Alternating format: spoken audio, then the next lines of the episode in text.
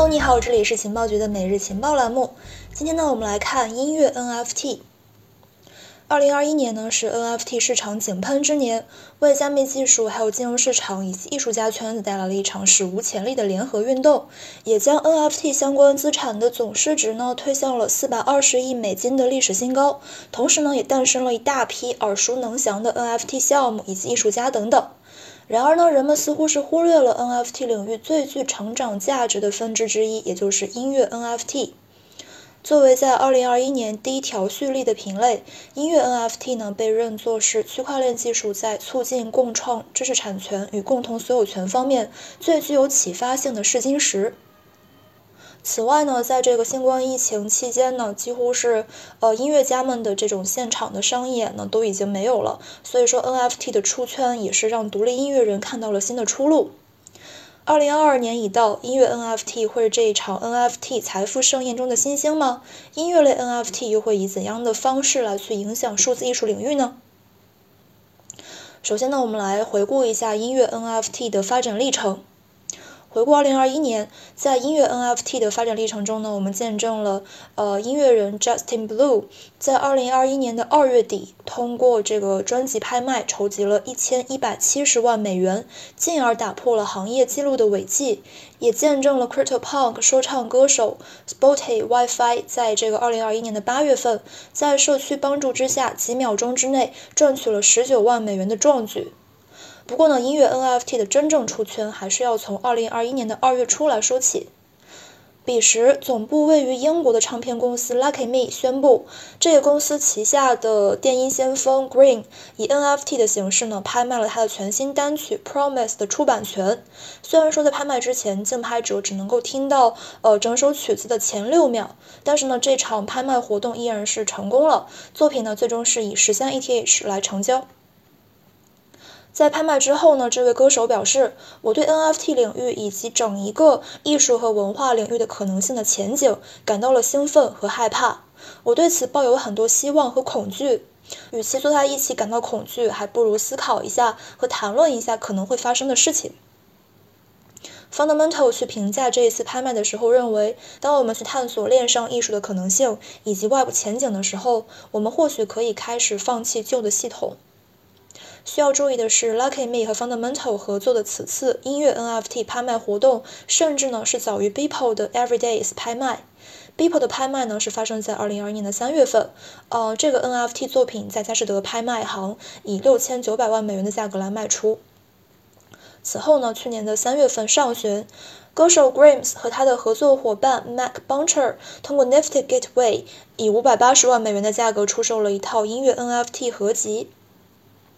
故事呢是远没有结束。三月份下旬，英国电子音乐组合 Disclosure 以十四万美元出售了他们的音乐 NFT EP The Face。在八月份呢，在这个二零一八年推出的 Web 三音乐平台 Audios 成为了第一个与 TikTok 合作的一个流媒体服务。同样呢，是在八月份，CryptoPunk 说唱歌手 Make Mora 在几秒钟之内呢，以十九万美元的价格售出了他的 NFT 音乐作品。在十一月初，Universal Music 宣布了成立无聊猿虚拟乐队 Kinship。这一年里面呢，还有很多很多 NFT 音乐相关的大事件，在此呢就不一一列举了。NFT 快速出圈，让受困于新冠疫情的音乐人们看到了新的谋生方式，也让一些独立音乐家有能力围绕数字所有权的概念去维持自己的生活。不过呢，你可能会问，音乐 NFT 到底如何工作呢？如果你想获取更多的相关资料，或者是加群讨论的话，你可以加我们的微信：ok 五六五六幺幺。好，我们继续。众所周知，多年以来呢，这个音乐行业发生了非常大的形态变化。从早期的唱片，还有磁带、压缩盒式磁带，以及录音带，还有光盘，到二十年前出现的可以下载的流媒体平台，音乐呢也开始变得多元化了。当下，尽管说流媒体平台为音乐爱好者提供了大量的高品质音乐，很大程度上丰富了娱乐活动，音乐爱好者们呢只需要有一部智能手机，就能够去免费的收听大部分的原创音乐。这听起来似乎是两全其美，一方面这个创作者可以以更快的方式来去聚集粉丝，而另外一方面音乐爱好者也可以去接触到更多和更丰富的音乐。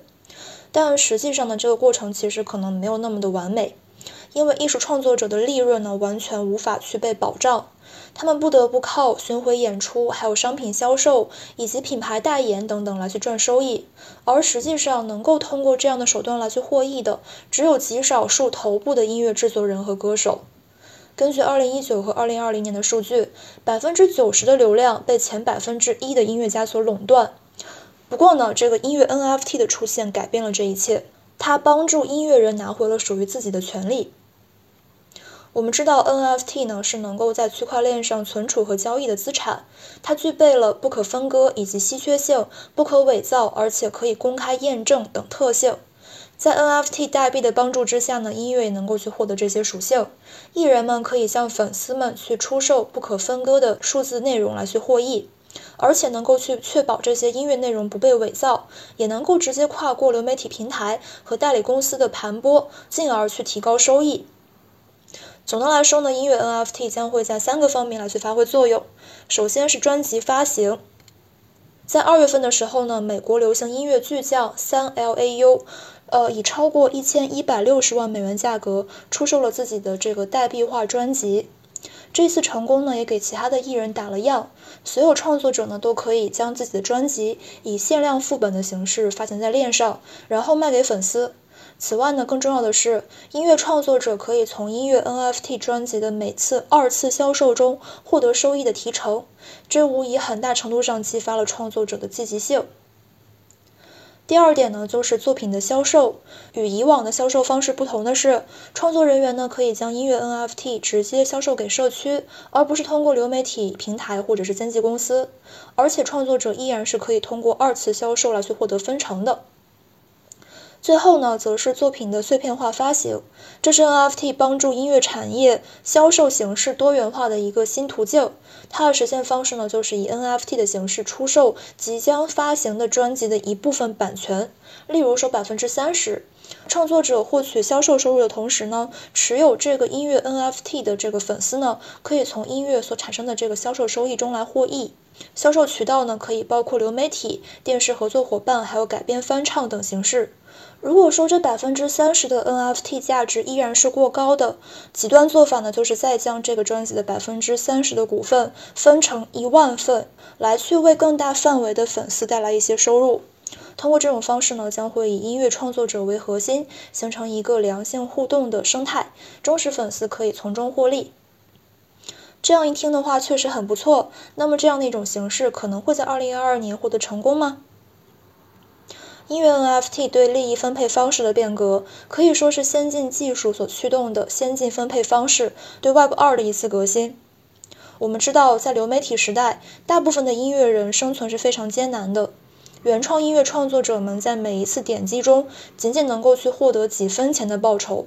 而大部分的创作者根本就没法找到听众，因此收入是非常微薄的。百分之九十的流量被百分之一的艺术家所垄断。即使是他的这个专辑在经过了几百万次点击之后，在二零二零年也只能够获得几百块的收入而已，而艺术家却需要为昂贵的录音设备来去支付非常高的成本。不过呢，NFT 的出现似乎来去改变这个现状。前面所提到的这个三 Lau，在一次拍卖中呢，就获得了高达一千一百六十万美元的收入。摇滚乐队 Kings of Leon 的 NFT 专辑呢，则是获得了二百五十万美元的收入。音乐家和视觉艺术家 Grimes 他们所推出的这个名为 World Nafs 的这个音乐 NFT，获得了大约七百万美元的收入。这一切都发生在二零二一年。不管是一线音乐人还是非一线明星，似乎都可以通过 NFT 来去获取一些收入。在 NFT 大趋势之下，音乐 NFT 的市场虽然很小，但是呢，音乐市场却很大，成长空间值得期待。此前在对2022年 NFT 领域的发展进行预测的时候，数字文艺复兴董事总经理曹寅曾表示，在 Web 二时代呢，音乐市场将会大于图像市场；而在 Web 三世界，音乐 NFT 市场规模将会比肩图像 NFT。截止到二零二一年，仅中国数字音乐市场规模就达到了一百二十亿美元，仅仅是全球数字音乐市场规模的百分之九。而在音乐 NFT 板块呢，目前有据可查的艺术家人数不到二百位，销售唱片数量呢仅仅是三百五十多张，与传统音乐市场的规模相比呢，可谓是九牛一毛。因此呢，音乐 NFT 将会在 NFT 潮流之下获得一个很大的增长。此外呢，曹寅还在预测中认为，不能够去忽略音乐消费习惯的特殊性。音乐 NFT 的分享要比收藏更重要，社区比个性更重要，长尾市场将会占主流，并且呢，将会出现更多音乐加道的玩法，比如说像 Web3 音乐选秀等等。CoinDesk 在对2022年的音乐 NFT 的发展进行展望的时候，他认为2022年可能会是音乐 NFT 的关键一年。现在已经有很多的这个协议正在上线，或者是已经准备上线音乐板块。CoinDesk 还认为，DAO 作为加密领域炙手可热的一个话题，也必须要纳入到音乐 NFT 的观察范围之内。如果说你厌倦了同样的老牌经纪人和唱片公司，DAO 似乎可以成为一种新音乐时代的开创性替代方案。这一点跟曹英的观察是不谋而合的。总而言之，在 NFT 持续性爆发、数字艺术得到了广大从业者和投资者认可的背景之下，作为更为细分的音乐 NFT 领域，必然会得到更多关注，也将会为众多的音乐原创艺术家带来更多现金收益。同时呢，在 DAO 治理的这个思路引导之下，在 NFT 助力之下，产生更为先进的粉丝共享收益的商业模式，音乐 NFT 极有可能在2022年获得爆发。